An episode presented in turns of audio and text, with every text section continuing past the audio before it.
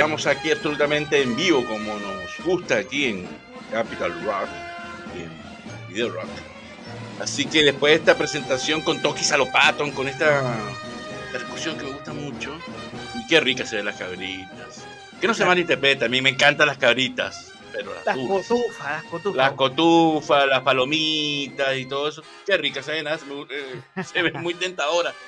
Es que ir Buenas tardes, Milko. Ah, ¿verdad que tenemos aquí? Buenas tardes, Milko. ¿Cómo está? ¿Cómo le digo, mi querido Orlando? Gusto de verlo. Buenas tardes. Gusto en verlo a usted, señor Palma. Bien- Bienvenido. Bienvenidos todos. Aquí estamos al aire como todos los días jueves. Son, estamos totalmente en vivo, 6.33 de la tarde. Comenzando un nuevo video rock. ¿Cuántos capítulos llevamos en la claqueta, señor? Ah, caramba, la verdad que sí. Eh, como digo, transmitiendo de Santiago, Chile para todo el mundo. Aquí Para Chile, América y el mundo. está, capítulo 9. Nueve. ¿Cómo pasa el tiempo, señor? 9, 9, 9. Y es una alegría estar aquí en, en este grandioso estudio, eh, iniciando el capítulo 9 de Video Rock. Así que muchas gracias por acompañarnos, por vernos en todas las instancias posibles y, eh, y esperando que sea un capítulo entretenido y, como siempre, sumando un poco a la polémica que tanto me gusta a mí. Pero, pero bueno, así es parte de la vida del cine también. Va de la mano con la polémica, mi querido Orlando. Muy bien, Milko. Eh, les queremos dar la bienvenida a todas las personas, nuestros auditores que nos están viendo desde ahora ya a través de las redes de Capital Rock. Estamos por tres vías en este instante. Nuestro canal de YouTube, ¿Ya? Capital Rock Media.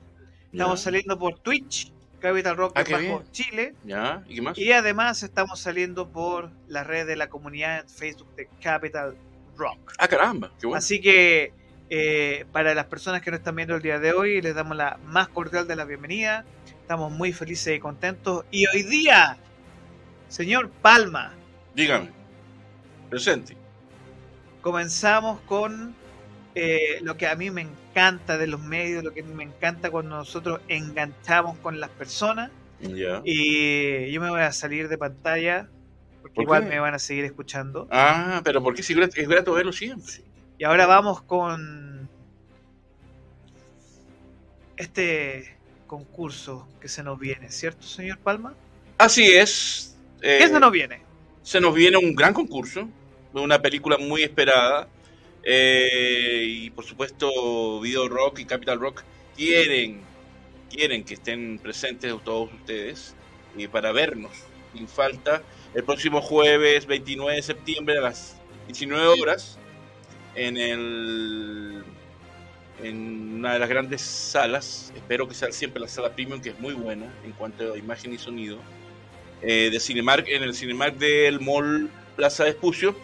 El próximo 29, como dije, septiembre a las 19 horas, se viene una función muy especial y muy esperada eh, de una película que es- Tiene fanática. tiene gran fanaticada, que es la número 10, pero que es la más larga con el mayor metraje de las 10, porque todas siempre son hora y media, estas dos horas. Y hablo de Show 10 o del juego del miedo 10, con el regreso triunfal del, de este personaje que, controversial y, y polémico como es Jigsaw, interpretado por el actor Tobin Bell. Eh, un estreno que eh, y cortesía de BF Distribución que nos está invitando y queremos regalar por parte de ellos. Saludo a mi querida amiga de marketing, Camila Tumba, que nos está facilitando cuatro entradas dobles. Cuatro entradas dobles. Sí, para que eh, nos acompañen ese día a esa función especialísima Entonces, vamos con la invitación Milko, así al callo. Por favor, la cámara es suya. Demos un segundo. Señor, saluda, saluda a su público, a su audiencia. Como el La cámara es suya pajarito. para el cajarito tutututu. Exacto, saluda a la cámara así, cajarito. Sí. Vamos a. Haga la invitación, señor Palma, para este concurso. Desde ahora, ya. Ya. Desde este minuto estamos regalando cuatro entradas dobles, cortesía de BF Distribución. Agradecemos a esta eh, distribuidora que siempre ha confiado en estos proyectos que realizo de, sobre cine. Y el próximo jueves 29 a las 19 horas estaremos viendo en una función exclusivísima, eh, el mismo día que se estrena. Así que estaremos antes que mucha gente eh, para ver el regreso de Jigsaw en Show 10 o el juego del miedo 10, como quieran ustedes decirlo. Eh, una de las películas más esperadas de, esta, de lo que va de año. Y, eh, estaremos ahí en, una sala exclusivísima viendo esta, esta película de dos horas. Con después de varias películas, de varias de las 10, eh, vuelve Tobin Bell a interpretar al, personaje que todos nos, nos atrae, pero también le tememos como el Jigsaw. Así que, este, y, la forma de, participar es muy fácil. En, en, cualquiera de las plataformas donde estamos transmitiendo, eh, es simple como que escribir yo quiero ver o yo quiero asistir o yo quiero estar presente en la función de Show 10 o yo quiero ver simplemente Show 10 y ya con eso te ganas una de las cuatro entradas dobles para que nos acompañes en esta función muy especial. Eso a través de correo, ¿cierto? Eh, puede ser correo, puede ser en ¿Usted tiene la entrada aquí en mano o es por lista? Ah, no, eso es por lista. Es por lista, eso es súper importante porque son cuatro afortunados, afortunadas dobles que van a ganar estas entradas para el estreno de El Juego del Miedo 10. Claro, necesitamos Entonces, es siempre en el chat, en el Facebook o mañana o en nuestro YouTube o usted deja el comentario y vamos a hacer el corte aquí para nuestras redes sociales en Instagram y usted pueda y nos diga, yo quiero asistir a ver el juego del miedo 10 y, agregar el, en video rock, exactamente, y agregar el nombre y, además, los dos apellidos y nada más. Vamos, vamos, a hacer esta dinámica de concurso, lo vamos a avisar el día de mañana, pero si usted ahora nos comenta ahora ya y nos sigue en nuestro canal de YouTube y dice, yo quiero asistir a ver el juego del miedo 10, se gana la entrada, así de fácil. Después le pediremos sus datos por interno. Así sí, los datos son muy simples, nombre y dos apellidos nomás. Eso no, ni siquiera root. Pero por internos lo, pueden dar y ahí ya con eso, eh, porque necesito los nombres los ganadores a más tardar el... fecha límite. La, fecha límite es el... Eh, tendría que ser el, jueves 20, ¿qué? 21. Jueves. ¿No? Porque la función es el, el 28 y yo tengo que enviar los, los nombres ganadores eh, a comienzos de esa semana. Por lo tanto, hasta el. O sea, la última promoción que haríamos del concurso sería el 21. Pero lo, no sé si, si para esa fecha están todavía las entradas disponibles, lo haremos hasta el domingo, o sea, por las plataformas de la radio. Nosotros vamos a comenzar todo esto a partir de mañana. Y vamos a tener los ganadores de aquí hacia el próximo programa, el 21 porque la función es el 29, ¿cierto? Sí. No sé. El 28. 28. Entonces, ¿miércoles 28? El jueves. jueves 28. Entonces, a partir de mañana hasta el próximo capítulo, vamos a estar aquí en Video Rock sorteando estas cuatro entradas dobles, para So 10 o el juego del miedo. Sí. ¿Bien? Eh, la función empieza a las 19 horas y bueno, lo importante es que vayan porque eh, van a ser muy bienvenidos por parte de BF y es una función exclusiva eh, en una sala que se ve y se escucha muy bien. Entonces es la oportunidad de disfrutar esta película que yo no he visto todas, he visto la, por lo menos la mitad y, esperamos sobre todo por el regreso de ese personaje Jigsaw que es, la esencia de Soul. Así que a partir de mañana usted dice o de este momento. Bueno, si nos están viendo a través de nuestras redes en YouTube, YouTube y nos deja el comentario y nos sigue en nuestro canal y le dice yo quiero ver el juego del miedo 10 gracias a Capital Rock. Se ganó la entrada doble. Así que así es simple. así es simple. Sin mucha demanda ni mucha pregunta lo importante es que queremos que vayan y no acompañen. Cuatro dobles dedos rápidos para que se gane su ticket. De ahí le pediremos los datos por interno para que usted reciba y pueda asistir hasta avant premier de El Juego del Miedo. Exactamente. Milko, nos queda un minuto de programa, ¿no? Eh, estamos recién partiendo los fuegos aquí en. Me comí una, una, galletita. una galletita se comió, gentileza de Capital Rock. Eh, a ver, la semana anterior, y yo me voy a sumar aquí a la transmisión. La semana pasada nos quedó muy pendiente. Mm una, uff, porque vimos una pincelada, una entrada, un petit boucher, diría los ciúticos. Pero usted está comiendo, comiendo, señor? Usted está comiendo aquí la ¿Qué transmisión. palabra? ¿Por qué palabra? Bueno, Antigua esa palabra. Esa palabra es muy un antigua. ágape. Más antiguo. Bueno, que nos quedó en el tintero. Tan buenas galletas, muchas gracias. Ve que aquí lo tratamos Sí, con cariño, con sí. amor, señor Por eso yo vengo feliz. ¿ah? Yo espero los jueves porque disfruto mucho estar aquí. Bien. De verdad lo digo. Bueno, la semana anterior empezamos a hablar sobre las películas más polémicas de la historia. eh, y nos quedó, nos quedaron varias en el tintero, pero partiendo de la base que nos quedaron hasta la mecánica, la pasión de Cristo, las que estamos viendo ahora en pantalla. De estas cuatro películas, eh, yo creo que la que más conmoción generó Milko, y tú tienes un poco más conciencia que yo, porque yo era, era un, un joven de 12 años cuando salió la pasión de Cristo, era un, un, un- Pero casi un- qué un cabro niño. chico era. Sí, y usted, señor Palma, quizás tiene una perspectiva más adulta eh, de lo que fue el impacto que generó la pasión de Cristo. Eh, Eh, o sea, yo aún recuerdo que mucha gente lloraba en el cine. Bueno, yo siempre tengo que, aclarar que estos, estos ciclos de especiales van a tener muchas partes. Porque aquí, con esta parte 2, nos va a faltar una a tercera y una cuarta. Sí, Así que vamos a tener que hacer, hacerlo en otros capítulos para darle oportunidad a otros especiales que también quedaron una También. primera parte y que esperan una segunda. y estamos atentos a sus comentarios también en YouTube. Ojo, estamos atentos a los comentarios que, y que nos digan, eh, porque estamos en esta discusión de las películas más polémicas de la historia.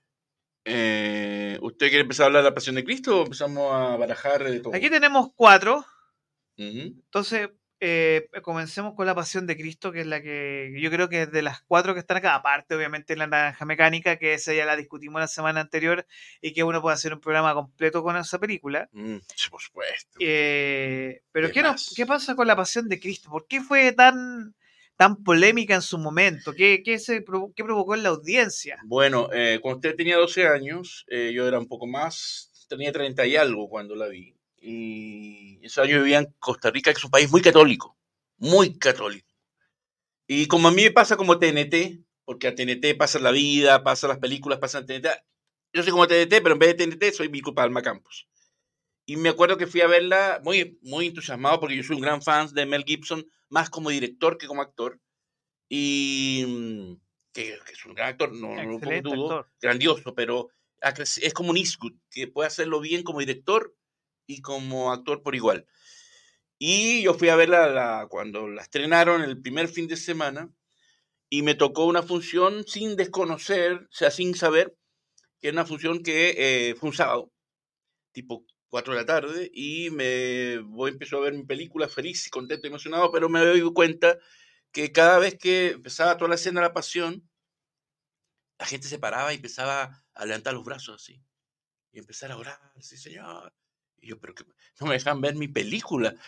Y cada vez que había un azote, un golpe, se paraban, y era ¿En casi serio? ¿En serio? te lo juro por Dios.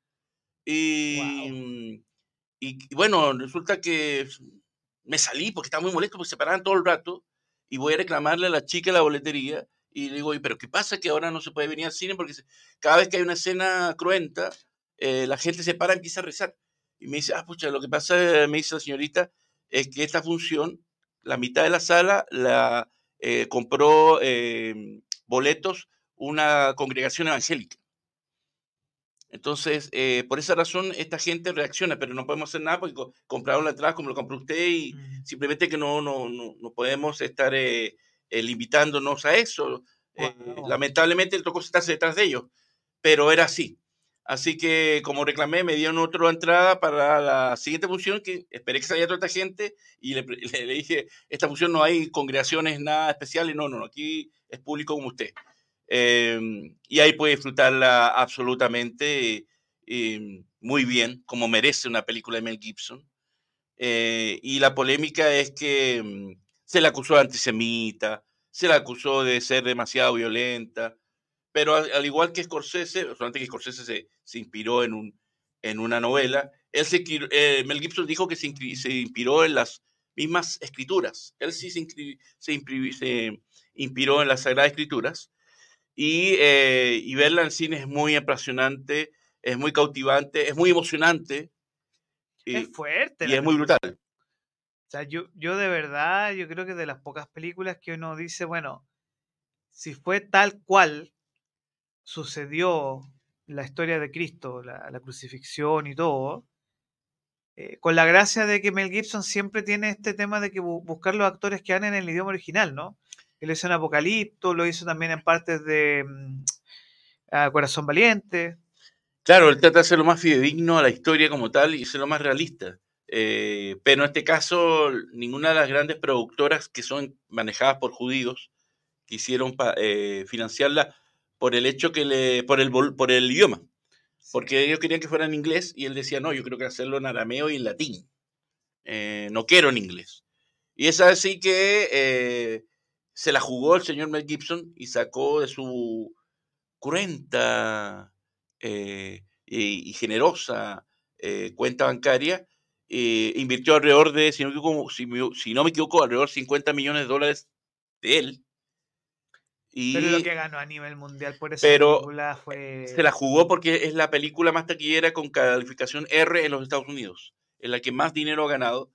Y se la jugó en ese aspecto y salió victorioso. Eh, eh, habría sido injusto que hubiera sido un fracaso porque la película es notable, es brillante la película.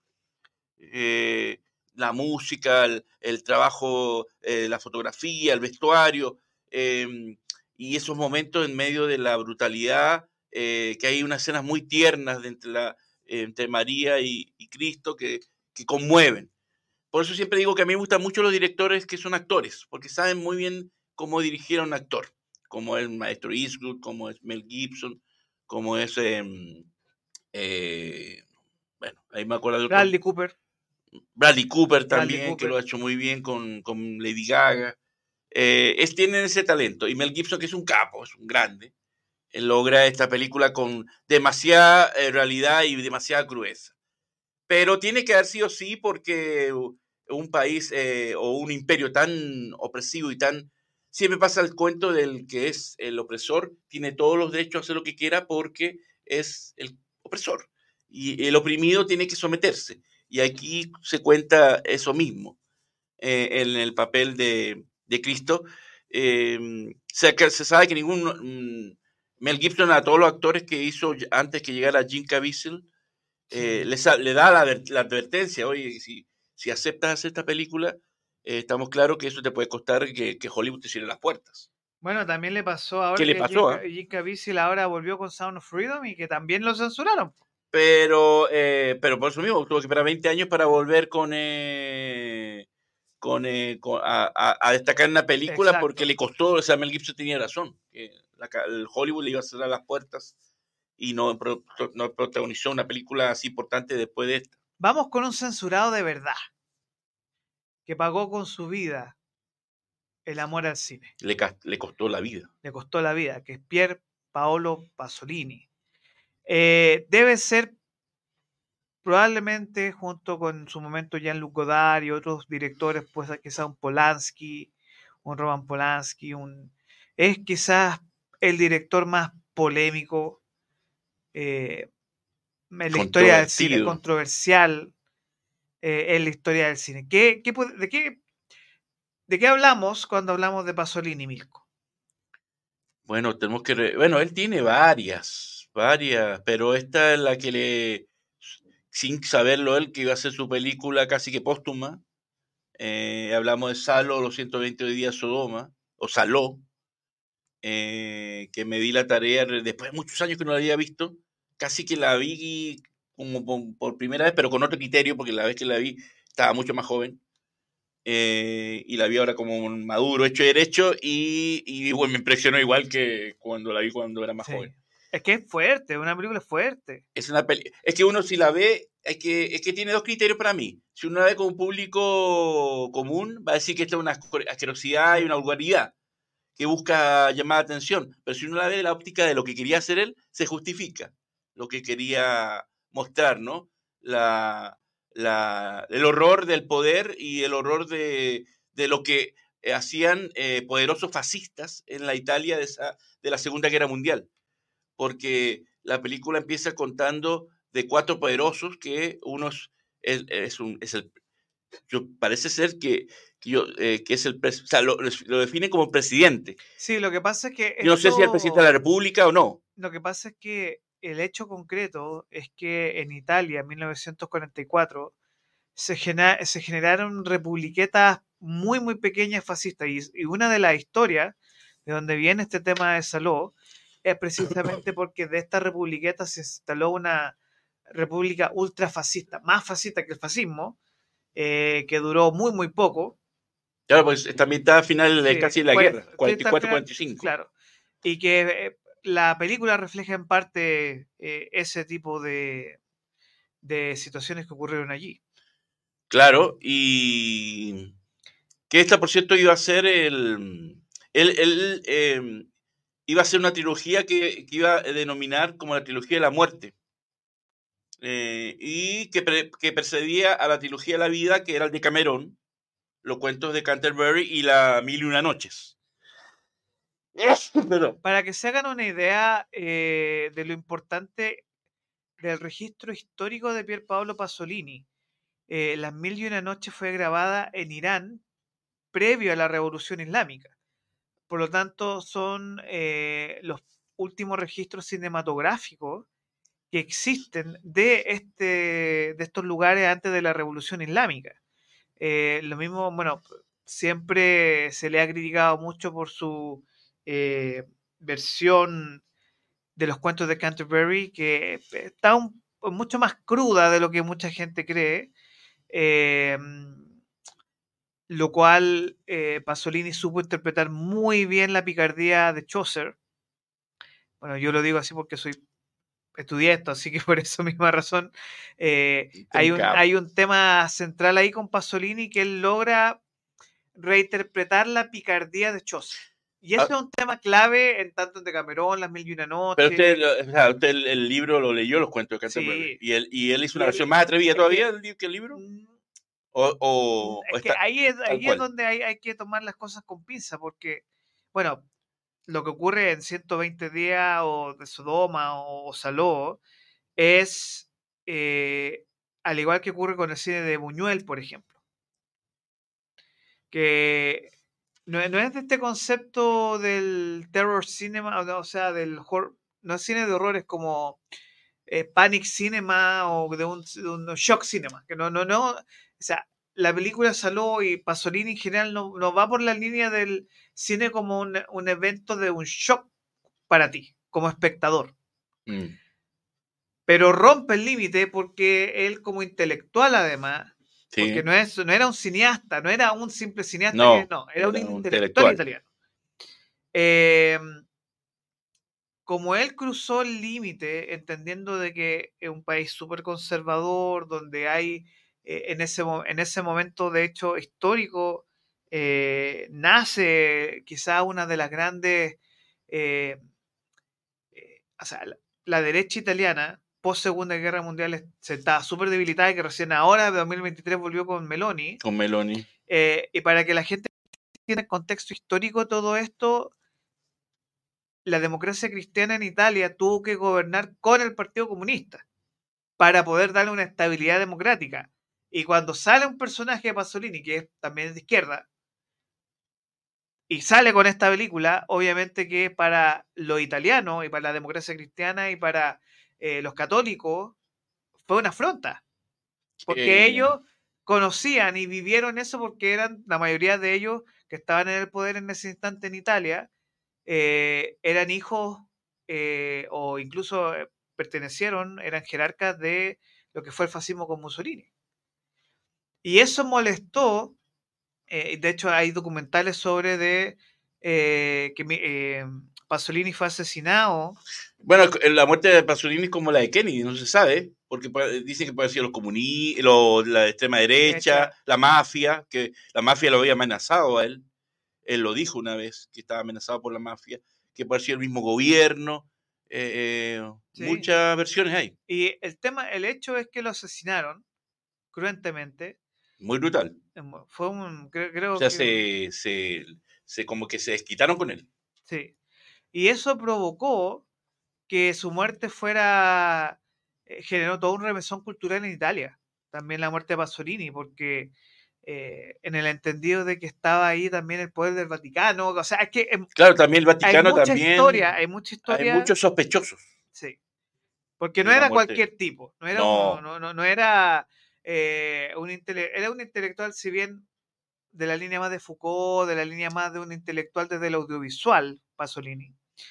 Pero era un tipo que, al igual que Luis Buñuel, sabían con este shock, porque hay que tener criterios formados para ver esta película. No es Ah, no, llegar y verla, no es No, no. no, no. O sea, yo te, comen- te comentaba en un principio Eh. que es que tenía un criterio formado para ver esta Bueno, usted tiene una historia de esta película. Muy interesante. Bueno, Es que esa película es, es como. es que hay que. No hay que ser como el protagonista Taxi Driver que vas a invitar a una chica a ver la primera película. Esa es con- No, Ahí empezaste mal. no. Lo que pasa es Porque que no se puede. este. eh, mis grandes amigos Omar y César. Yo le estaba mostrando películas. Y la primera semana le llevé el padrino. Oh, no, espectacular, excelente película, ya. Top. Caballito de batalla, po. Pero la segunda película, porque le gustó el cine italiano y de tal con esta fue esta.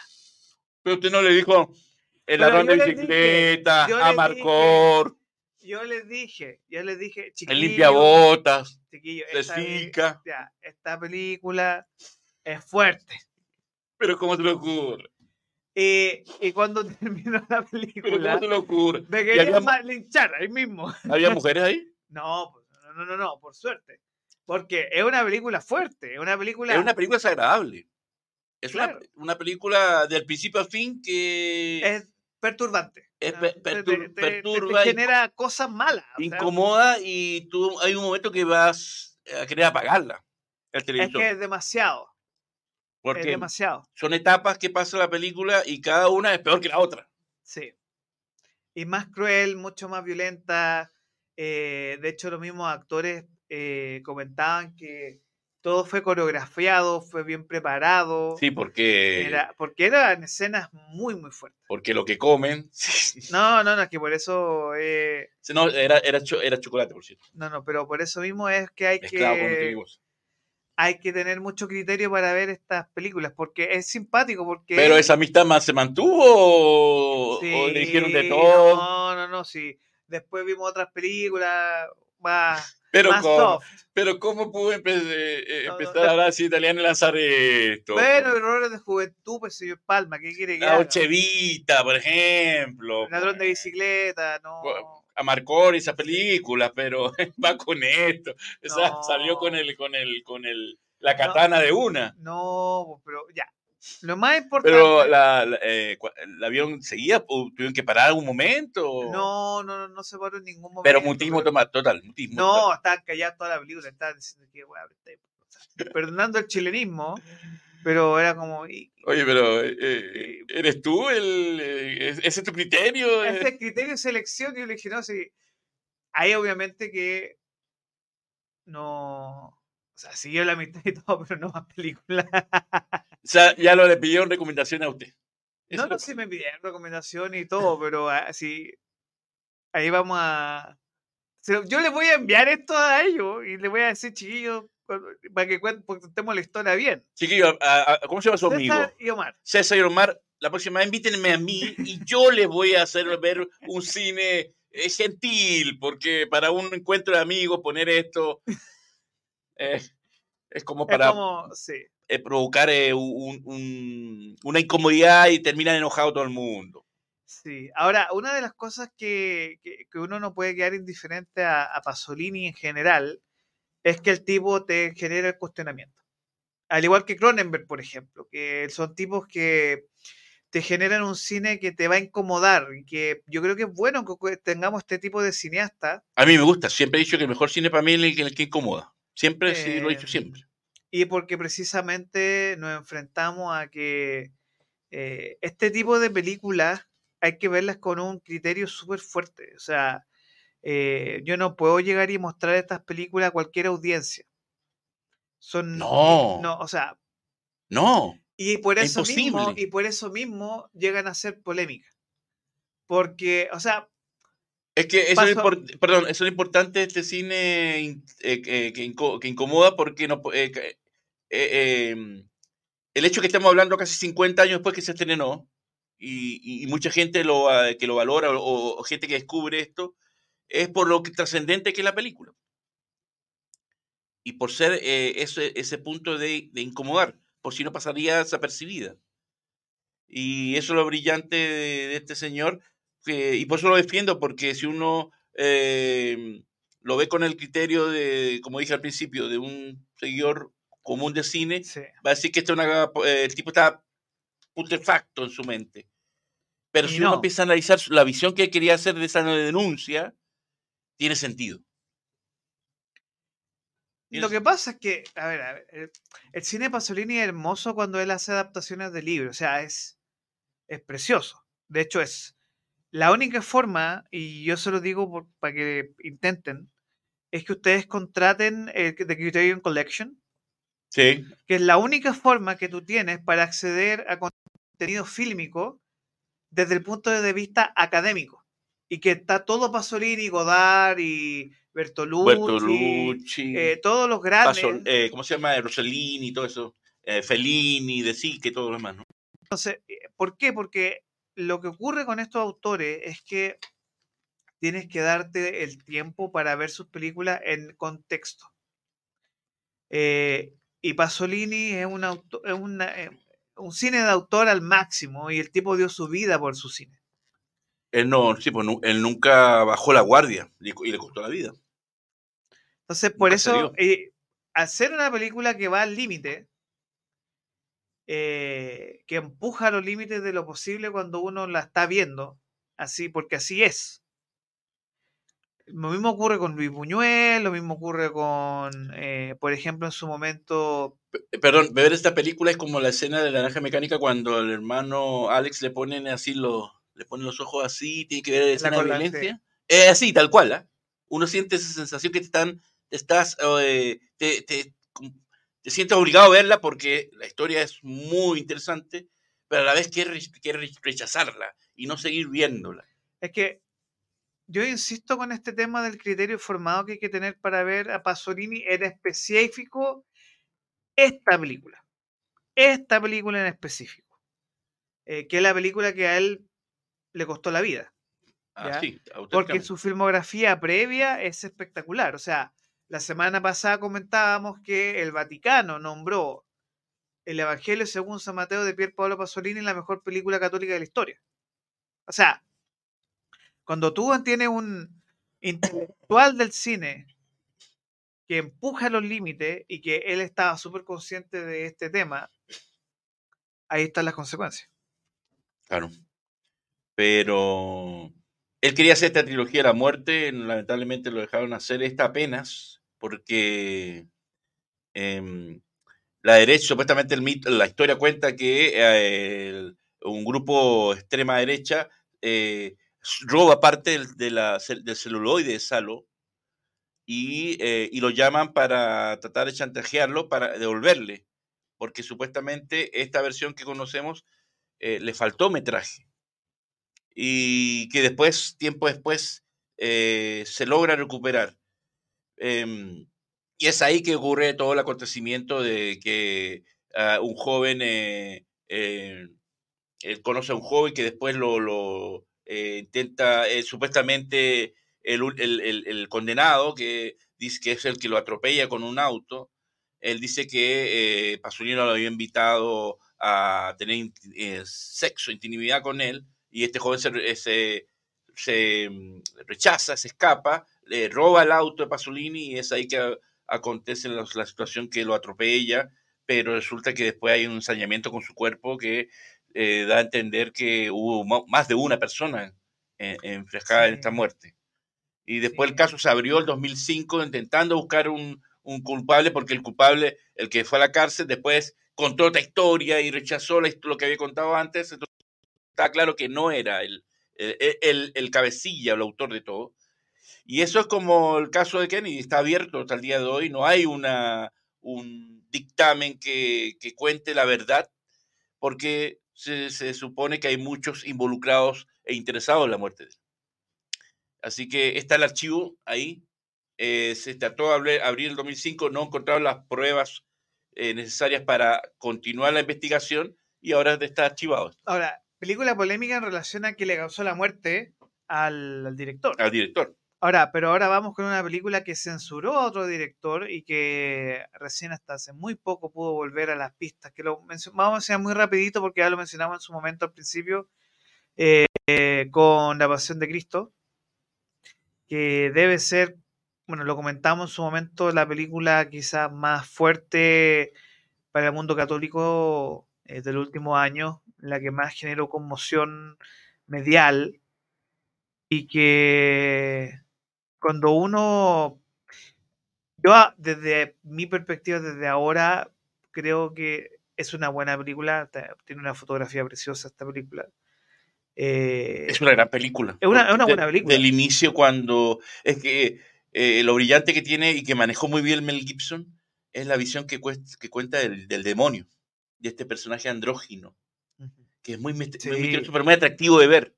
Porque yo supongo que algún momento, si se nos aparece el diablo o el demonio a cada uno de nosotros, él no va a aparecer como bestia, él va a aparecer como un personaje atractivo. Mm. Sea si somos hombre, una mujer, o en el caso de una mujer, un hombre, va a salir un tipo guapo, no va a salir él como es. Y aquí muestra un personaje que es muy hermoso, que tiene una voz y que tiene hasta una sensualidad, pero, eh, y lo interpreta muy bien porque igual es, un, es maligno. Mm. Entonces, cada vez que aparece eh, que lo interpreta mm, Rosa Celentano, que es la hija del gran actor, comediante y cantante Adriano Celentano, que es un mito del cine italiano, es la hija de él, eh, lo adecua. Pero yo creo que Mel Gibson se inspiró en otra película, em, se nota por la escena de, la interpretación del demonio, de una película que también es del Hollywood de los grandes clásicos, pero es una película de las que nunca se menciona mucho, que es la historia más grande jamás contada, Ah, Charlton Heston. Em, esa es la de Charlton Heston, ¿no? No, esa es la de Mac Von que debuta en el cine como haciendo de Cristo. Un Cristo bastante político. Un Cristo bastante inexpresivo, bastante frío, pero que es una película muy política. Con todo que es una gran producción, que tiene hasta John Wayne interpretando un centurión y toda la cosa. Pero la interpretación, la interpretación que hace del demonio, que es un tipo eh, provocador, oscuro, que vestido de negro, que es un tipo así mayor, misterioso. Eh, yo creo que Mel Gibson le, vio, le gustó esta visión del diablo, que es un tipo que, el, que el momento de la crucifixión o del juicio es el que incita a la gente a, gritar para que lo crucifiquen. Em, se tomó esta idea, y, pero la mejoró, la, hizo mejor eh, en la visión de que tiene el demonio, porque del, del, inicio cuando aparece él, él está en la última cena, hablo de la pasión de Cristo, y aparece el demonio y empieza a hablarle con esa voz eh, andrógina, pero que no sabemos qué es, y, lo empieza a molestar, a incitar, es muy buena esa, esa escena, es muy grande. Y ahí Mel Gibson, que es un católico tan devoto como Scorsese, em, le quiso dar eh, esa visión tan brillante. Ah, yo no, no sé si para mí, no, no sé si para mí es una obra maestra, pero es una gran, gran película.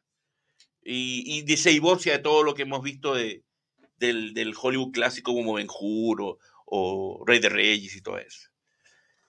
Pero mm, rescaten esa película, la más grande historia jamás contada, porque es, sin duda alguna, eh, está así como muy alejada de todos esos grandes clásicos, y es por eso, porque George Stevens, que es el mismo director gigante de la película James Dean, em, le puso ese toque eh, político y ahí tiene unos grandes diálogos en el momento que Cristo está en el templo o viene o el mercado irrumpe en el templo, este mercado y empieza a decir unos diálogos muy buenos con un contexto bastante político que en esa época em, eh, como que le pasó la cuenta a la película y, y Mac es de los Cristos menos recordados la historia del cine, siendo un Cristo bastante interesante de ver. Pero Mel Gibson se ha inspirado de eso y todo lo hizo, lo mejoró, a mi juicio, ¿eh? lo mejoró. Vamos a... Bueno, es que nos quedan tantas películas para conversar, Milko. Es bueno. Vamos, vamos a darnos no un mini break, pero voy a salir un poco de pantalla porque quiero que usted a nuestra audiencia, a nuestro público, le dé una clase ¿Por Ahora. qué? Porque va a hablar de un pariente suyo. Ah, mi tío. Va a hablar de un tío suyo. Eh, Mi tío, pues. Qué, qué orgullo tener apellido. eh, Mira, apellido, apellido, Qué orgullo. me acaba de comentar mi amigo, el que le mostré la película. ¿Ya? Me dijo, ¿Qué dice? me, me dijo, ¿Todavía, todavía se acuerda? no, no, qué? me dice, me dice, sí, Wom, Es- estaba es- viendo es ahora- teléfono, estaba viendo- sí, estaba viendo ahora tu comentario de la peli. de. Bacán haberla visto por la mía, jamás la habría encontrado. Es fuerte, aún así necesaria de ver. Gracias César por tu comentario. Eh, pero ve que con el paso de los años, y me, me llama mucho la atención ese comentario que me dice, si tú no la hubieras mostrado, nunca lo hubiera visto. Nunca hubiera podido ver esa película. Interesante, ¿no? Eh, es interesante si lo ves desde el punto de vista de la persona que está curiosa de ver cine bueno, Sí, de verdad. Sí, ese es el tema. Si es el, el cine Palomero Barbie, no, no le interesa, No. se lo está perdiendo él, esta persona. Pero a los que nos interesa ver ese cine eh, que justifique eh, por qué el cine es el cine, qué bueno que lo tome bien. Milko, vas con tu, tu tío. Grandioso tío, pues qué bueno que tenga el apellido de él. ¿Por qué? Porque vamos a, conversar de él, porque, bueno, estuvo cumpleaños el pasado, ¿qué fecha? El 11 de septiembre. Eh, cumplió 83 años este gran director llamado Brian Russell de Palma, conocido como Brian de Palma. Nació en New Jersey, 11 de septiembre, y yo no podía dejarlo pasar en alto. ah, eh, el hecho de, de conversar con este gran eh, director eh, integrante de este grupito, de este, de este grupito muy especial de amiguitos que le digo yo, eh, como son Steven Spielberg, Martin Scorsese, Francis Ford Coppola, George Lucas y Brian De Palma. Son todos amigos de generación y, y- y todos compañeros de universidad, eh, que por ahí hay, ojalá que después pueda mi querido Orlando Cisterna poner una foto que es mi favorita, donde aparecen en el cumpleaños de George Lucas, eh, todos ellos en una misma mesa, que yo siempre la veo y digo, pucha, qué lindo haber estado sentado escuchando los comentarios de todos ellos, eh, comentando sus películas eh, en esa misma mesa. Qué lindo hubiera sido, pero bueno, está la foto que ojalá podamos verla. Bueno, eh, cumplió 83 años, eh, este grandioso director, em, que hace un séquito de películas muy importantes. em, eh, y que em, eh, eh, aquí, ¿qué es esto? Bueno, no sé. ¿ah? ¿Qué es esto? Eso, eso ¿Lo puedo mostrar? Porque modo 18. po. ¿Lo puedo mostrar? Eh, pero esto yo no, pues, eh, yo no me hagan hacerlo en vivo esto porque, o sea, yo sé invocarlo, señores, pero esto no, ¿ah? Señor Palma, no. Yo sé invocarlo muy bien.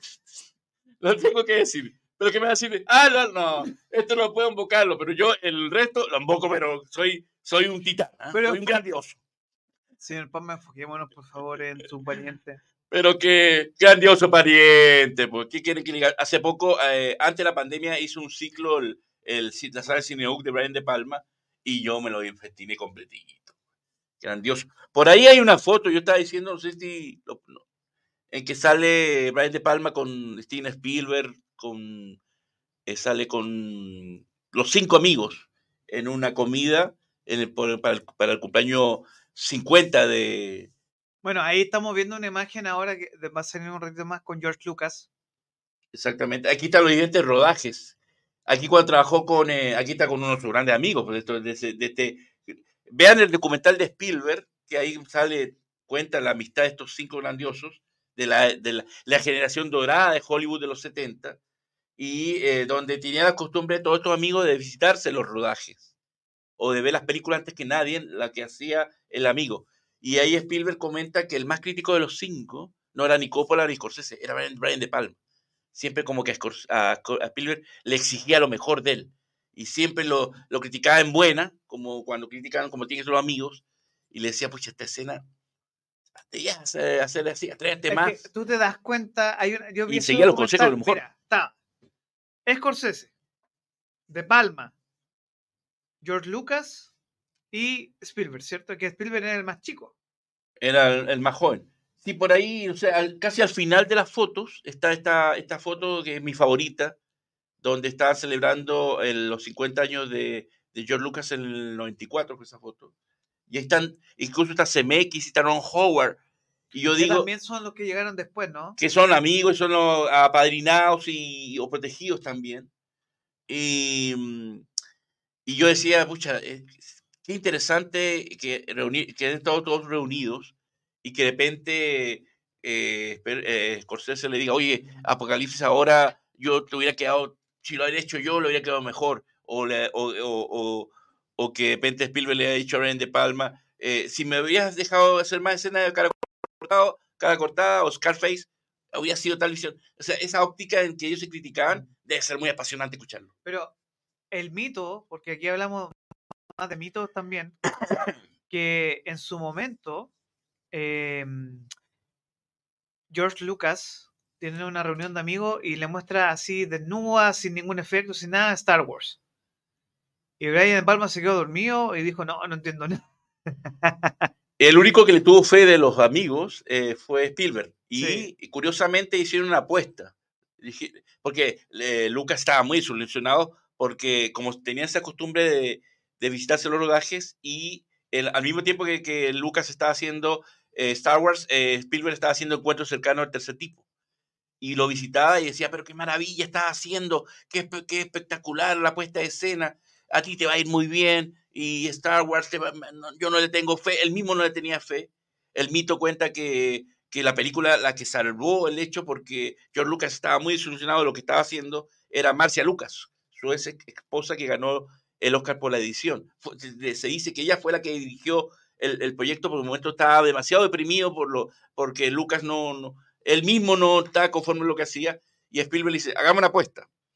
Eh, ¿Qué te parece si eh, apostamos de que, em, como te va a ir muy bien con Star Wars, va a ser más taquillera que Encuentro Cercano, en la ganancia, un porcentaje eh, para ti si, si, si em, Encuentro Cercano tiene más taquilla y si Star Wars, Star Wars soy yo. Resulta que ganó Spielberg la apuesta porque en, eso, en ese año él fue el boom, el suceso y Star Wars eh, supera a, a Encuentros Cercanos. Yo me acuerdo que la primera vez que vi Star Wars tenía 12 años y salí tan fascinado, fui con mi hermana, ¿verdad? Que del cine salimos a hacer la fila de nuevo y volverla a ver. La vimos dos veces seguida, mm. porque salimos, pero fascinados, porque no habíamos visto algo igual. Y es ahí que siempre Spielberg le dice, viste, hubieras confiado en mí, hubieras ganado tú la apuesta, no habría ganado yo la apuesta. Pero tenían esa costumbre de ellos criticar mucho sus películas. Vamos con, y aquí vamos a hacer un paseo rapidito por las películas de Brian De Palma. Eh, la pregunta para el público que nos está viendo a través de nuestras redes en YouTube y quienes nos están también nos van a escuchar también en Spotify y nos pueden dejar el comentario. Eh, ¿Cuál es la mejor película de Brian De Palma? Difícil. ¿Por dónde comenzar? O por dónde.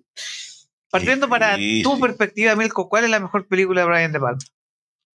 que, son esas preguntas que a mí no me gusta que me hagan, porque ¿Por tengo no muchas. Porque es como cuando siempre me preguntan cuál es la mejor película para ti en la historia del cine, y digo tal, y después me, empiezo a acordar de otra y de otra, y después digo, no, no puedo responder. Escucha, que, es que si te digo, es que hay una película que muy poca gente ha visto de Brian De Palma, que la puede ver en este ciclo del Cineuk, que es, em, que me encanta, que es y la primera la vi en televisión y, por, y fue un regalito el hecho de verla en cine, que es El Fantasma del Paraíso, mm, que es esta versión de, del Fantasma de la Ópera, pero ambientada en el mundo del rock, em, que, es una crítica a la industria de la, de la música, de este, este hombre que es un compositor y que un productor eh, famoso eh, lo engatusa y le roba la música y después lo intenta matar para que para mm, robarle todas las composiciones y este hombre se salva y después... es igual que la historia del, del fantasma de la ópera, pero en, una versión rock. Y es muy brillante esa película. No la había escuchado nunca. ¿Cómo se llama? El fantasma del paraíso. El fantasma del paraíso. ¿Y el nombre en inglés? Eh, the, Phantom of the, of the Paradise. Mm. Con Paul Williams y, como no recuerdo cómo se eh, está Jessica Parker, que era en ese momento una actriz que estaba haciendo... ¿Sara Jessica Parker? Eh, no, eh, ¿cómo se llama la actriz? Que hizo después, eh, trabajó con Darío Argento en Suspiria.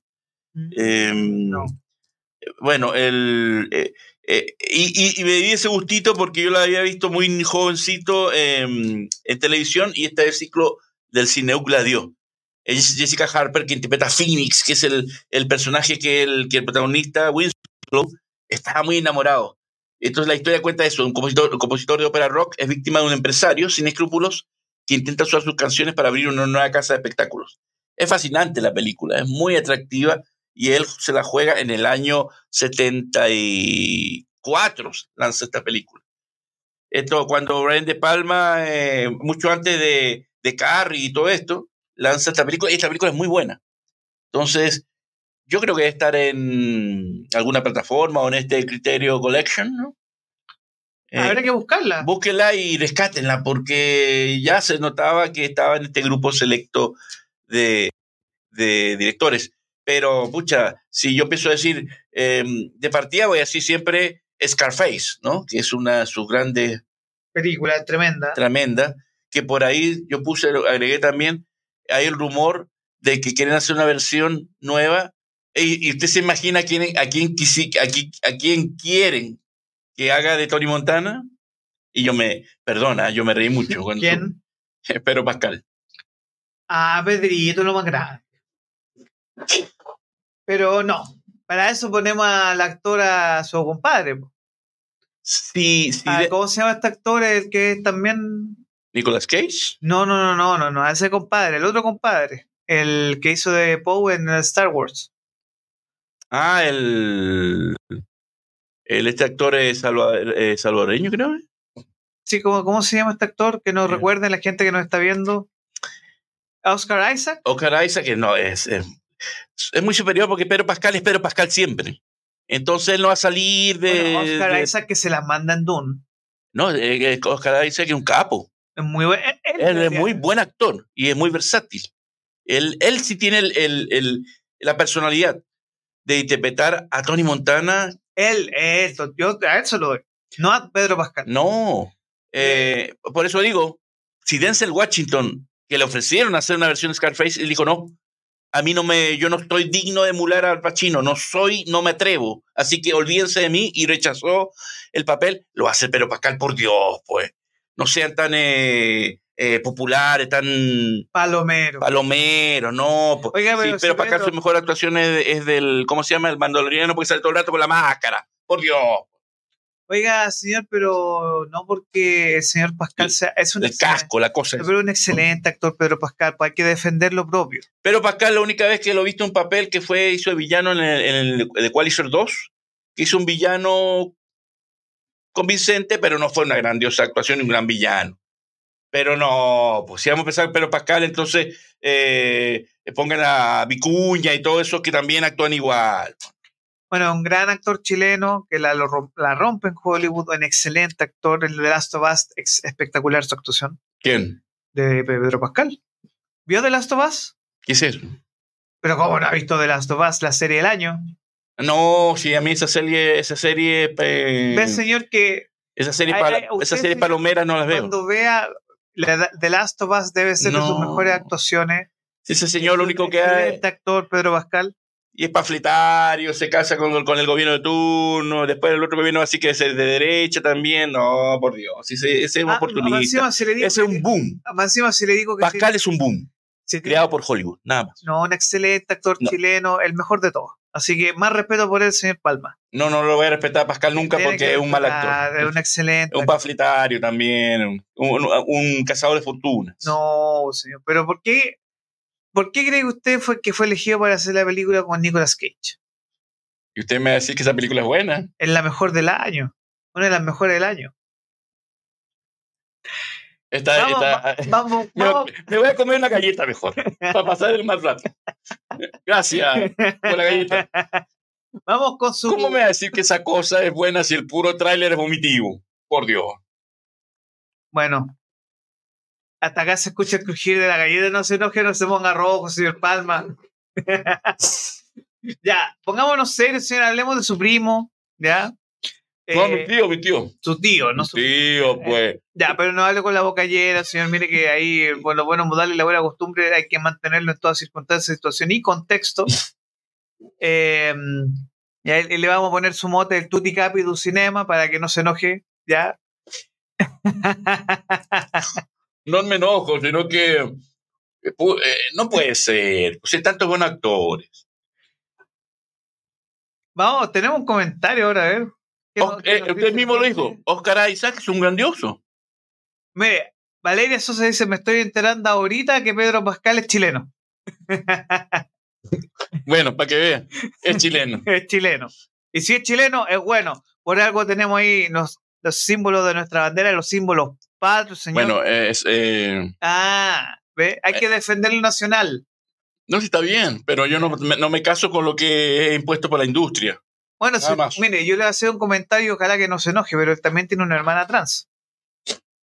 Así que no, no venga con cosas raras, señor, porque también es actriz. ¿Quién es? No, me, diga que. No me acuerdo el nombre de, de, la hermana de Pedro Pascal, que es una mujer trans. Así que es todo un tema. Eh, yo creo que le molesta a usted que el símbolo del mundo progre. No, no. A mí me molesta porque es un producto de Hollywood que no que salió de la nada, que es de los es como estos personajillos que tienen su, su auge y su caída y que lo ubican ahí porque hay que sacarle provecho, eh, respaldado por HBO y creado por HBO y todo lo demás. Y ya, eso es todo. Pero no hay un talento, de verdad. Es un personaje exótico. Para los gringos, oh, que, nos, que piensa que Chile es el estado 51 de Estados Unidos, piensa que es capaz que piense que es americano. Entonces, oh, Chile, ¿dónde queda eso? Ah, busquemos, googleemos y veamos dónde está Chile. Entonces, para ellos es un tipo entonces, salido del Sahara, qué sé yo. Entonces, raya para la suma, Oscar Isaac. Oscar Isaac es un capo. Ya. No me... Él es guatemalteco. Sí, es guatemalteco. Es guatemalteco, sí. Pedazo actor. Es grande. no es como Arjona, que también es otro. ¿La hija o Arjona? ¿La hija de quién? Arjona. Eh, la actriz también. ¿Ah, sí? Pero señor, usted está desactualizado, señor Palma. ¿Quién es la hija de Arjona? No me acuerdo el apellido, pero, o sea, no me acuerdo el nombre, pero Arjona. ya, pero vamos con aquí. A lo que, a que, a refiero que hay algo grandioso que tiene Guatemala, es el gran actor Oscar Isaac, porque es un capo.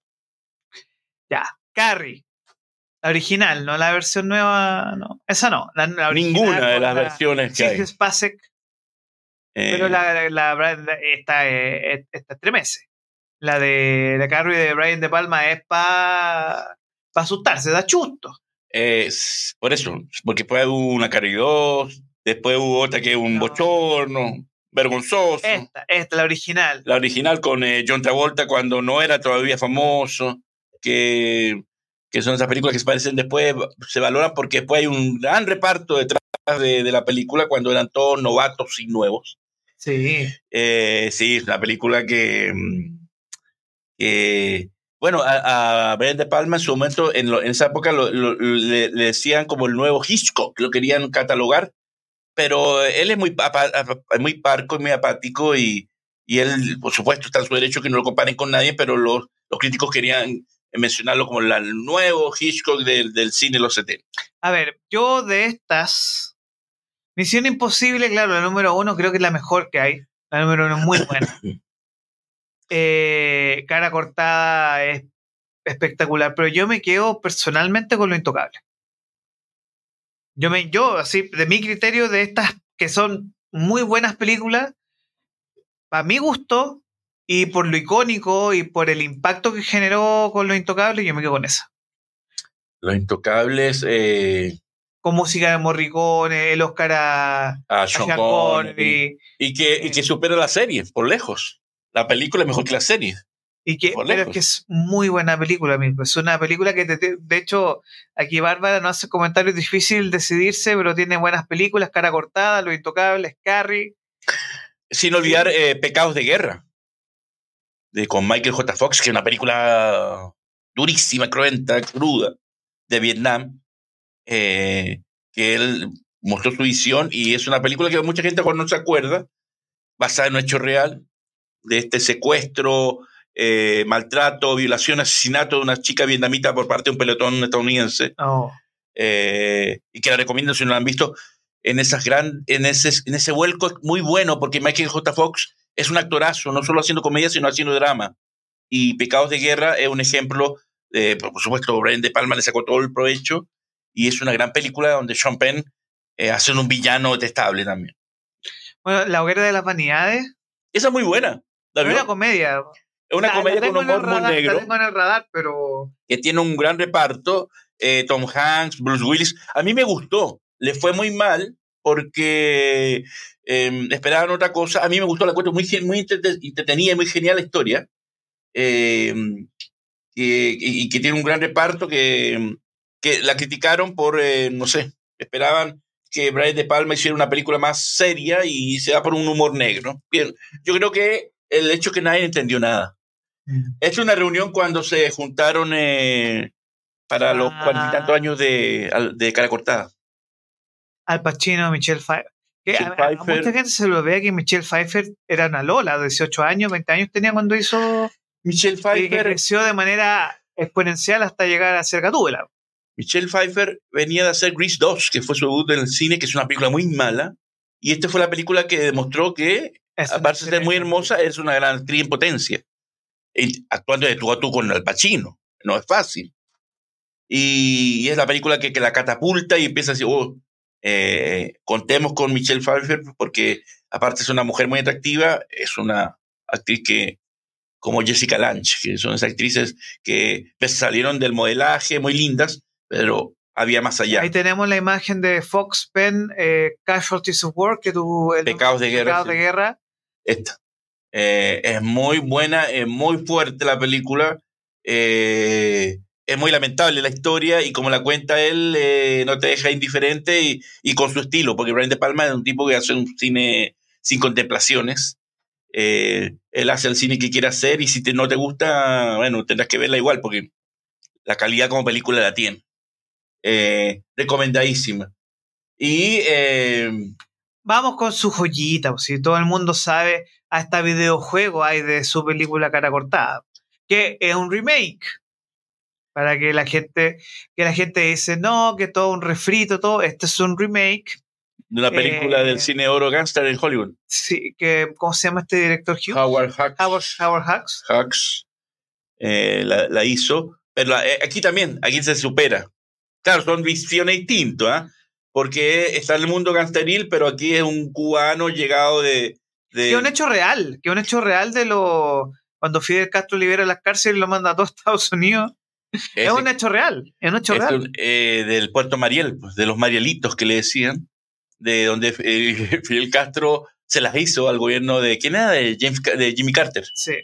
Que eh, le dice, bueno, vamos a hacer una amnistía y, todos los cubanos que se sienten oprimidos se pueden venir a Estados Unidos que lo vamos a recibir con la, con, desde ya con la visa, con el green card, y resulta que Fidel Castro eh, en una estrategia libera las cárceles. Eh, suelta a todos los presos que, querían irse de Cuba y salir libres, limpió las cárceles de Cuba y lo mandó a todos, a todos los eh, delincuentes detenidos, los mandó a Miami.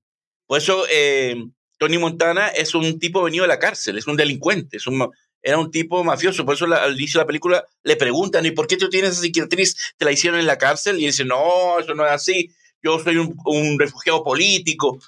Porque eh, Fidel Castro en esa estrategia limpia, libera, y todavía todos estos cubanos eh, delincuentes llegan con la, con la visa residente y, y, recibió como, como decía Tony Montana, como refugiados políticos.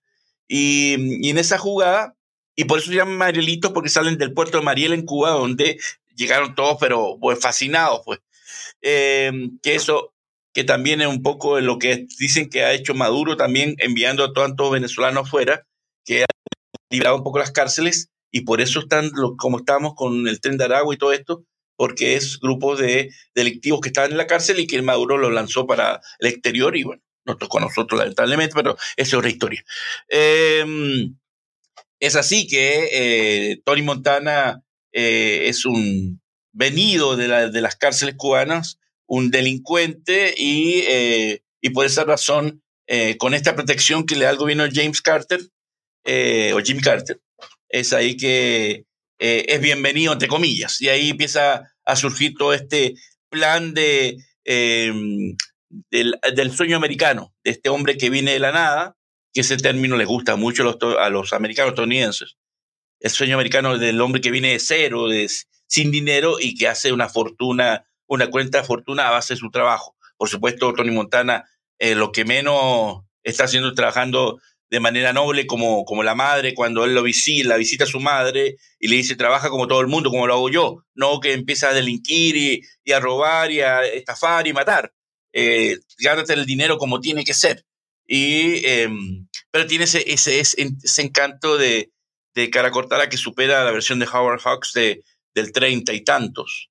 Y, y, de la, y de la original que cuenta la historia un típica de gangsters, aquí cuenta una historia de gangster, pero del lado eh, latino o, de ese eh, emblemático momento en la, en la historia estadounidense con la llegada de estos miles de cubanos que era, eh, ¿cómo se habrá reído Fidel Castro cuando ha dicho, pucha, estos gringos tontos me aceptaron el, arreglo, pero resulta que yo envío todo y limpio mis cárceles y mando a todos los delincuentes, a toda la escoria que tengo ahí guardada en las cárceles, la mando a Estados Unidos, a, Miami, es ahí que se crea la pequeña Habana y todo lo demás del cuento.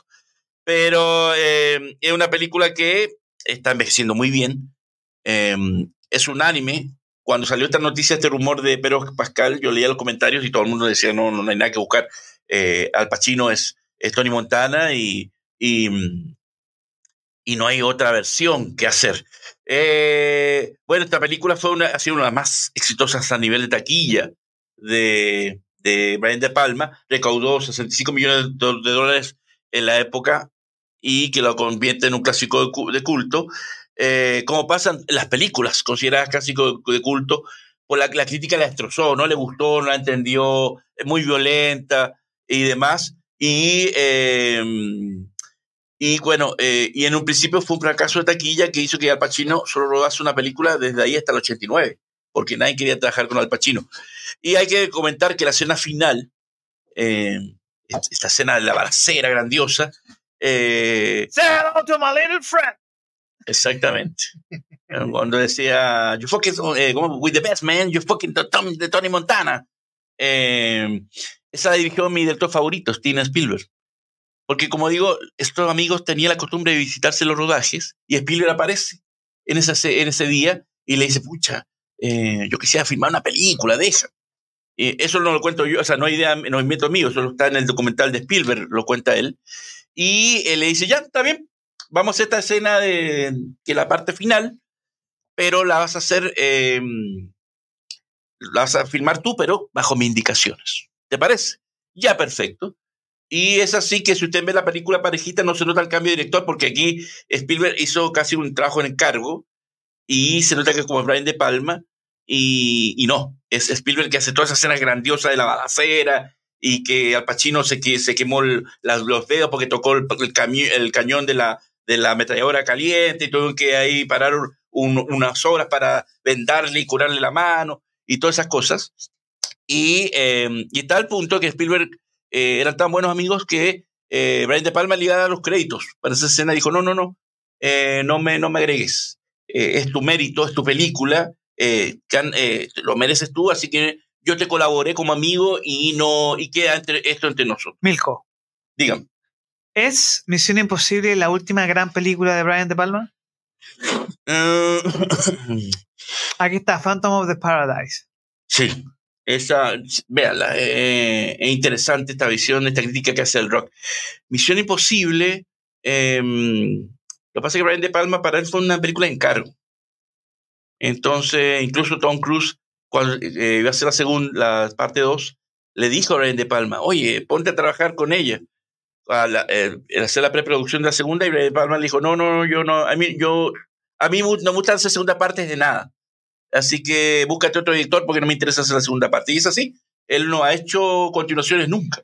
Él hace una película y salta a otra, como es Ron Howard también, salvo el Código da Vinci, pero siempre tiene una película en un estilo distinto. Ahora, respondiendo a su pregunta, lo que pasa es que él ha hecho muchas películas después, tal vez menores, que, no, que mucha gente no ha visto. Pero para el gran público sí puede ser que Misión Imposible sea su última gran película. Pero él hizo una con Nicolas Cage llamada Cage, que llamado Ojos de Serpiente. Uf, muy buena película. Ahí está.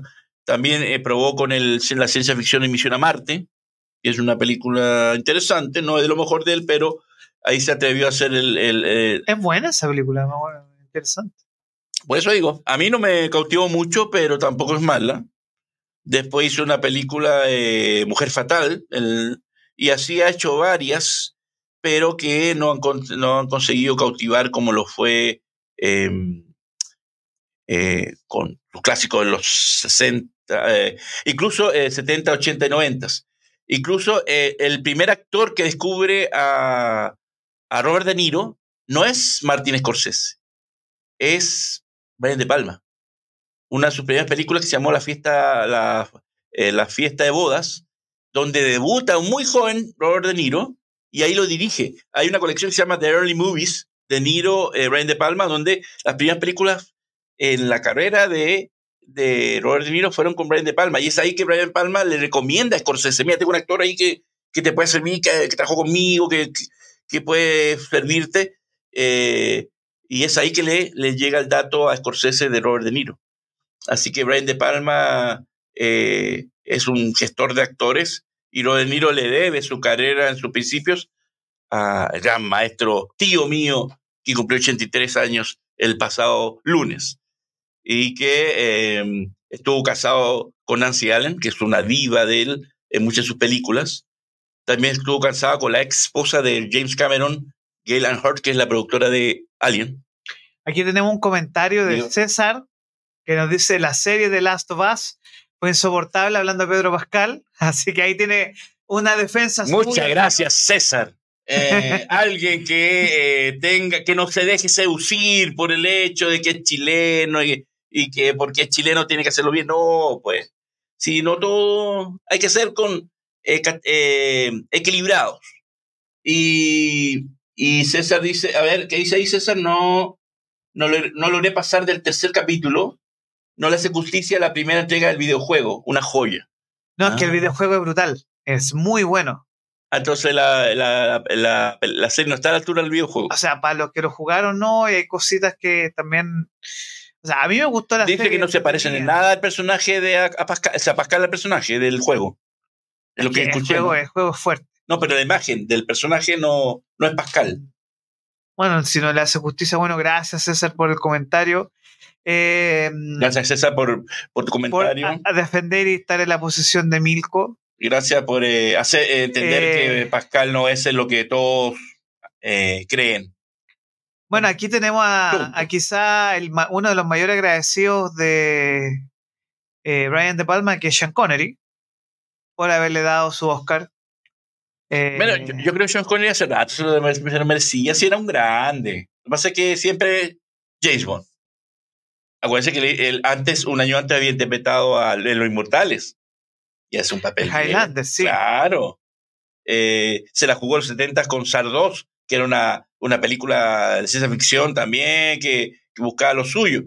Eh, ¿Cuál se llama esta película donde hay como un western en el espacio, donde también actúa? Atmósfera Cero. ¿Cuál? Atmósfera Cero, que este western es muy buena película también. solamente que era justicia y, se, y qué bueno que le dieron este premio con esta película, porque es, es una gran actuación y, y, no fue por compromiso, que vamos a darle, ah, porque está nominado, ya démosle. No, eh, lo merecía. Claro, aquí César nos dice de nuevo, también sabía el rumor acerca de Pedro Pascal como Tony Montana. Por favor, que sea solo eso un rumor. César, tú eres de los míos. Bienvenido al programa. Pero siga comentando porque aquí con Mirko... Bienvenido al programa. si quiere, venga. soldado a su lado, señor. Véngase al programa y comentemos aquí porque es de, lo, es de mi equipo. Eh, ojalá que sea un rumor, porque si es así, claro, supuestamente le van a cambiar un poco, le van a suavizar un poco el Tony Montana porque no va a ser un, un cubano, sino va a ser un latino que llega a Nueva York, pero eh, pero Pascal, por Dios, pues. Eh, señores de Hollywood, eh, Oscar Isaac. Y se lo vamos a agradecer. Oscar Isaac. Incluso Edgar Ramírez, que interpretó a Carlos el terrorista, el venezolano. Ahí, ella no, ¿Por qué no? Edgar Ramírez, el venezolano, un buen actor. Ahí, Bárbara tiene sus comentarios. ¿Qué dice Edgar Ramírez? ¿Qué dice? No, le- No, si le, él le dice que lo único bueno en Breakpoint, cuando hicieron la versión nueva de. No, pero por Dios, mi querida Barbarita, por Dios, es una porquería. Véanlo en, en, en, en- La Noche Más Oscura, la película de Catherine Bigelow, que también hace un- ¿Actual acá Ramírez? Sí, pues. Sí, Edgar Ram- Ramírez hecho varios. Hizo también la película de, de Líbranos del Mal, haciendo de un cura exorcista. Pero Oscar Isaac es el, El hombre. el hombre. El- no, no yo, Desde que lo vi en Dune, desde antes, ahí tiene una película muy buena, No, pero en pero Dune que. se luce. En Dune es espectacular. No, pero que. Pero que. eh, eh, Oscar Oscar Isaac. tiene muchas. ¿Cuál tiene más? muchas actuaciones hay una que hace Ex Máquina, Ex Machina. Eh, Ex, Ex Machina, véanla. Sale Él salió, la primera vez que lo vi que hizo de villano eh, fue en una película de, ¿cómo se llama este director de, de Batman contra Superman? De Zack Snyder.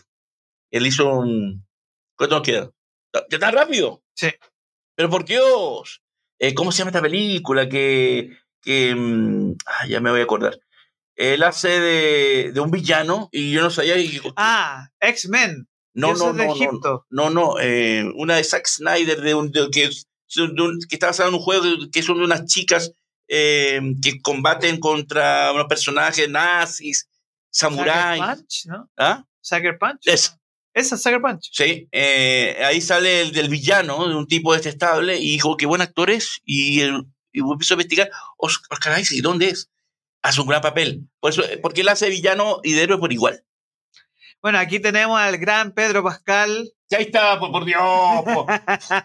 ¿cómo van a hacer esto, pues? Ya, pero si cambiamos a Pedro Pascal por Oscar Isaac, ahí sí. Sí, pues, pongamos un actor de verdad, pues no pongamos el, el juguetico de Hollywood, el- el- el- la creación eh, eh, palomera de Hollywood. No, no nos seamos tan complacientes. Salvemos el cine. Si vamos a hacer una versión digna, si Denzel Washington no quiso, ¿por qué vamos a poner a Pedro Pascal, por Dios? Eh, ¿Está haciendo el pase de amor? ¿Pase de amor? Dos.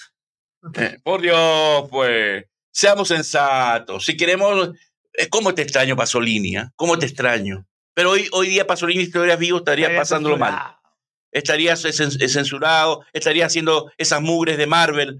No, no tendrías, tendrías que vivir, pagar cuentas y tendrías que hacer eh, eh, los, los- Ser ¿cómo se profe de cine. los juegos del hambre, esas tonteras que hacen. Bueno, Bien. entonces, si hay una nueva versión de Scarface, que sea con Esta foto. Esta, nos pedimos con esta foto. Esta foto. Lo más grande. por Dios, estos señores me han hecho feliz. Yo estaría como, yo estaría como Howard, matado la risa escuchándolo a ellos. Es que sería muy interesante comentar eh, diciéndole, oye, Lucas, la última de Star Wars que hiciste es muy mala, pues. La habría hecho, eh, eh, ha sido un, eh, un regalo a la vida a estos señores, por Dios. Con estos caballeros, porque ahí está CMX también, eh, el cine no sería lo mismo y por eso lo amo tanto. Esta foto quizás, porque todos estos son amigos, compadres, Amigo de juventud. amigos todos. Aquí, ¿a quién tenemos? A Ron Howard, Steven Spielberg. Scorsese, Brian De Palma, George Lucas, que estaba celebrando su cumpleaños, Robert Zemeckis y Francis Ford Coppola. Yo no O he sea, nada. puros malos, Puros novatos, puros puros jóvenes, novatos, puro. puro eh, sin talento. ¿Cómo se llama este director, el de la serie no el exorcista que tú decís tú? Eh, la, la nueva, la nueva película. Eh, que, ah, pucha. Em, ya le voy a decir. No importa, pero lo más importante es que aquí usted, viendo un par de películas de ellos, aprende. El ojo, le enseña el ojo. Eh, eh, el director es David Gordon, Gor- David Gordon Green. No, ninguno de. No. cualquiera de estos hubiera hecho esta película de Exorcista ahora y se le juro que es otra cosa. Yo creo que Fredkin le habría hecho cualquiera de estos caballeros feliz. Por eso lamentable- lamen- lamento que William Fredkin se haya, se haya muerto antes del estreno, porque me habría gustado escuchar su comentario de esta nueva película. Y estoy seguro que hubiera hablado peste de este señor Gordon Green. Espero equivocarme, pero parece que sí. Palabra final, nos quedó sueños de fuga, Milko. Por Dios, pero por... Pero eso merece un capítulo casi Completo, Así completo. que tranquilidad, tranquilidad, porque hablamos de una película que va a cambiar su vida cuando la vea, ¿cierto, Milko? siempre. Es una película que yo, si lo voy a decir nuevamente, sí, eh, Antes de morir tengo que ir a, ir a. Sí, Tengo que Y, vivir. y nos vamos con la foto de los grandes y queremos agradecer a nuestra audiencia, a los mejores, los mejores. Sin ellos no estaría aquí. sobre estaría- todo con Spielberg Scorsese. O sea, ellos son la, la escuela de los últimos 50 años. No Lucas broma. me enseñó que el mejor villano del cine lo creó él. Para mí el mejor villano del cine es Darth Vader, no hay más grande. Fin. Y Francis Ford Coppola con Apocalipsis Now y El. Padrino por Dios. CMX con Volver al Futuro. Por- Yo estaría ahí escuchándolo si no lo interrumpo. Y Ron Howard. Y Ron Howard que eh, eh, Ron Howard tiene un sequito, bueno, él tiene mm, eh, Willow, que es una película muy hermosa, tiene Mente Brillante, tiene Apolo 13, eh, tiene muchas buenas películas. Ahí nos falta un par más. Ridley Scott Ridley Scott y em, ¿quién faltaría? Clint Eastwood. Ah, el maestro. pues. Oiga, hablando de los grandes entre los grandes, Milko, como siempre un placer tenerlo aquí en Capital Rock, con video rock.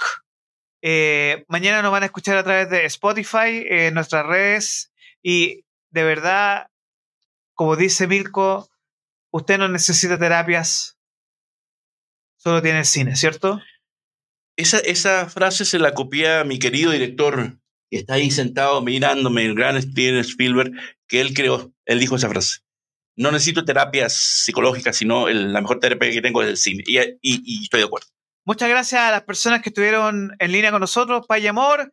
Que tengan una feliz fiesta de parte de Milko, celebren, no se emborrachen, no maneje borracho. Como empanada, Y ahora se- estamos a la espera porque llegó el doctor Amor, Doctor Love. Doctor Love, está aquí esperándonos Javier de Vilat para... Hoy día vamos a tener un programa súper interesante que quizá a ti, Milko, te va a interesar. El amor en los 50. No, no, mejor no me quedo, porque si no. ya, eh, espérenos, volvemos en cinco minutitos con Amor Capital, eh, que ser una feliz fiesta y Milko les desea lo mejor. Igual, muchas gracias a todos. Nos esperamos con el próximo jueves. Próximo jueves. Seguimos con el 21. concurso, ¿no? El concurso El ahí. concurso ahí lo vamos a Capital, mañana a subir. la radio se encarga de Sí. difundirlo y espero que los ganadores aparezcan. Pase amor, como dice Ringo, y lo esperamos el próximo jueves en vivo, como siempre. Muchas gracias.